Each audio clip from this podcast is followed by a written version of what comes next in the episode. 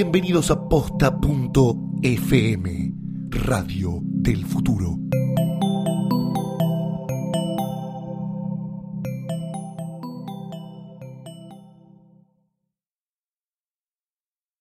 Querida Rosalba, estoy de novio hace siete años. Nunca creí en la fidelidad sexual y siempre tuve sexo fuera de la pareja. Mi novio una vez me descubrió y me perdonó, y aunque ahora estoy siendo muy cuidadoso, sigo queriendo lo mismo que antes. No tengo dudas de que estoy enamorado. ¿Qué debería hacer? Picaflor impenitente.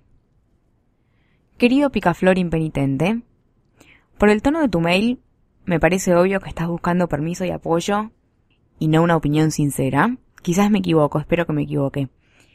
También creo que si lo pensás bien, sabes perfectamente que lo que estás haciendo no está nada bueno. No porque esté mal tener una relación abierta o porque esté mal que quieras acostarte con un montón de tipos, porque no está para nada mal. Es súper válido que es lo que quieras hacer y que quieras una relación abierta. Pero tu novio tiene que ser una parte de esta decisión. Vos no podés tomar esta decisión por los dos y no podés arrastrarlo a él a una situación que no buscó y no eligió. Eh, me parece que tenés que hablar con él, tratar de llegar a algún arreglo. Quién sabe, quizás pueda llegar a algún arreglo y todo este escondimiento y mentira sea para nada. Pero si no podés llegar a ningún arreglo, tenés que respetar su decisión y vas a tener que elegir entre tu libertad sexual y tu novio. Pero por ahora en estas condiciones me parece que no podés tener las dos. Estimados oyentes, bienvenidos a Querida Rosalba. Soy Rosalba Pico Estrada, arroba Mary-Rocks en Twitter, y Querida Rosalba es el podcast que tiene como objetivo resolver todos los problemas que no te dejan dormir de noche. Me escribís a querida Rosalba arroba posta.fm con tu problema y te lo soluciono. Rosalba resuelve. Bueno, mis queridos, les pido mil disculpas por haber desaparecido dos semanas. El miércoles pasado no hubo querida Rosalba. Espero que se hayan puesto al día con todo el resto de los episodios y tenían algo que escuchar.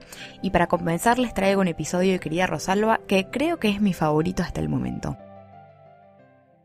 Querida Rosalba, con mucho esfuerzo conseguí una beca para irme a estudiar afuera. El problema es que durante mi viaje se casa mi hermana, y si vuelvo a Argentina para la ocasión, voy a perder importantes días de clase que no puedo recuperar. El problema es que ya escuché a mi hermana decir que estaba muy enojada con una amiga suya que no va a ir al casamiento por la misma razón. No me gustaría irme mal con ella, especialmente porque la voy a ver poco por los siguientes cuatro años.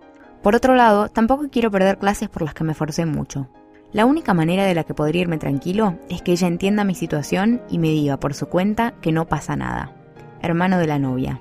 Querido hermano de la novia, estás pidiendo la chancha a los 20 y la máquina de hacer chorizos y no funciona así. Por tu mensaje me parece clarísimo que preferís quedarte en la universidad y no perder clases que ir al casamiento, cosa que me parece muy entendible y hasta acertado. Lo que no podés controlar es lo que hace tu hermana, lo que dice tu hermana y lo que siente tu hermana. Solamente podés controlar lo que haces y lo que decís vos. Me parece que la única opción que tenés es ser valiente, sacar el tema y explicarle, decirle la verdad que tu calendario universitario simplemente no admite viajes en el medio. Cuida la relación con tu hermana, hace hincapié en que entendés que es una ocasión importante, pero creo que más que decirle esas cosas y estar en contacto con ella y mandarle un regalo cuando llegue el día del casamiento, mucho más no podés hacer. Ya en ese momento va a estar en ella enojarse o no, tomarlo bien o tomarlo mal, pero no tengo dudas de que en el momento en que se lo digas te vas a sentir muchísimo mejor. Un consejo de querida Rosalba para que tus amigos no te odien y te dejen de invitar a todas las reuniones. No des por sentado que tu pareja está incluida en todas las invitaciones que te hacen. Antes de llevarlo, si la invitación no es explícita, pregunta. Y si tenés planes con tus amigos y ya sabes que nadie va acompañado, ni preguntes, sos adulto, podés pasar un rato separado de tu pareja. Nadie más aburrido que el que cae con su novia o su novio a todas las comidas y a todas las salidas. Por favor, no seas esa persona. Quería Rosalba, en los últimos dos años y medio engordé 35 kilos. No puedo parar de comer y nada ni nadie me motiva para cuidarme o quererme.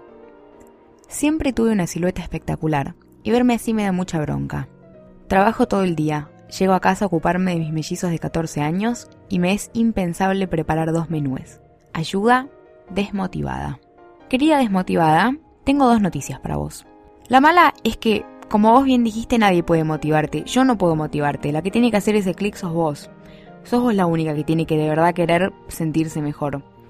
Lo bueno es que me parece que ya hiciste al menos una parte de ese clic o no me hubieras escrito. Y que no tenés que hacer esto sola. No te vuelvas loca. Anda a ver un nutricionista, explícale tu situación, trabaja en encontrar un plan que se ajuste a tu vida. Eso es parte del trabajo del nutricionista, no es solamente darte una lista de comidas y recetas. Cabeza arriba, sonreí, engordar no es la muerte de nadie. No te estoy diciendo que bajar esos 35 kilos vaya a ser fácil porque seguramente no lo sea, pero sí es perfectamente factible. No te angusties si tropezás, es parte de cualquier proceso, por favor, no te preocupes por tus hijos, que tienen 14 años, no 8, no se van a morir por comer saludable y además son suficientemente grandes como para hacerse lo que quieran si no se copan con la comida que te dé tu nutricionista. Pero tranquila, me parece que esa tiene que ser la última de tus preocupaciones.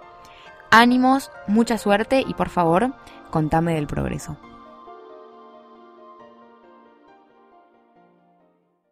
Para los que viven en ciudades turísticas y son usados de hotel por todo el mundo por la prima del cuñado del vecino del almacenero, anímense a decir que no sin dar explicaciones. La próxima vez que alguien te pida quedarte en tu casa, que lo lleves a algún lado, que lo busques del aeropuerto, bla bla bla, responde con un listado de hoteles en la zona. Corto y efectivo. Querida Rosalba, mi hermano es padre soltero y no tengo inconvenientes en ayudarlo con su niño. El problema es que generalmente se aprovecha de eso y me deja a mi sobrino mucho tiempo mi cuidado y se fuma. Obviamente, esto afecta mi vida social y mis horas de estudio. Lo primero que hice fue decirle cuánto me aflige esto y me dijo que iba a cambiar, pero no cumplió con su palabra. Quiero cambiar la situación sin pasar a ser la tía mala. Quiero cuidar a mi sobrino, pero no por tanto tiempo. ¿Qué puedo hacer para que mi hermano deje de abusar de mi bondad? Firma tía agotada. Querida tía agotada, primero quiero decirte lo bien que me parece lo que venís haciendo hasta ahora y lo afortunado que es tu sobrino de tenerte en su vida y obviamente también tu hermano. Por otro lado, te quiero decir que yo no creo que tu hermano esté conscientemente aprovechándose de la situación.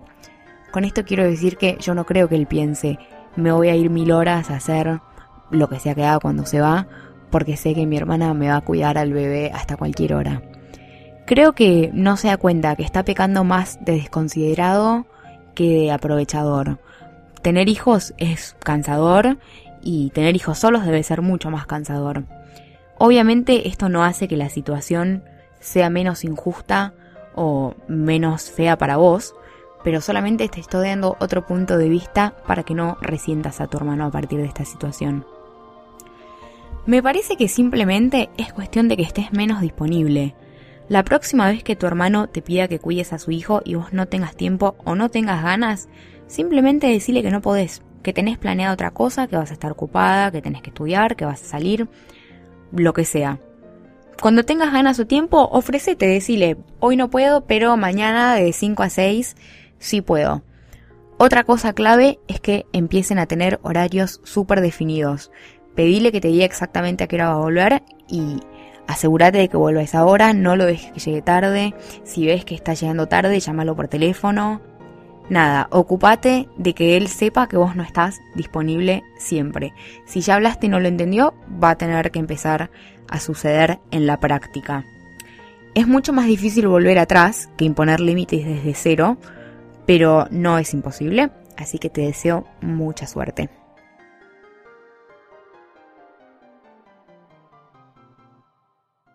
Con la autoridad que me da ser dueña de dos perros con seis cachorros. No importa cuánto adores a tu mascota, no importa quién haya llegado primero, quién viva con vos, nada de eso importa. Si te visita alguien que tiene impresión, miedo, alergia o lo que sea, prioriza al ser humano y encerra al animal. Y si te parece injusto o no te gusta o es incómodo o lo que sea, ya sabes que con ese amigo la próxima se juntan en un bar.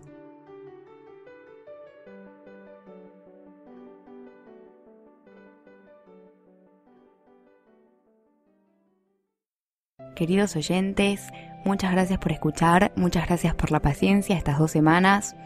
Como siempre, si me necesitan, me escriben a querida rosalba.posta.fm y nos encontramos el próximo miércoles en otro episodio de Querida Rosalba, solo por Posta FM.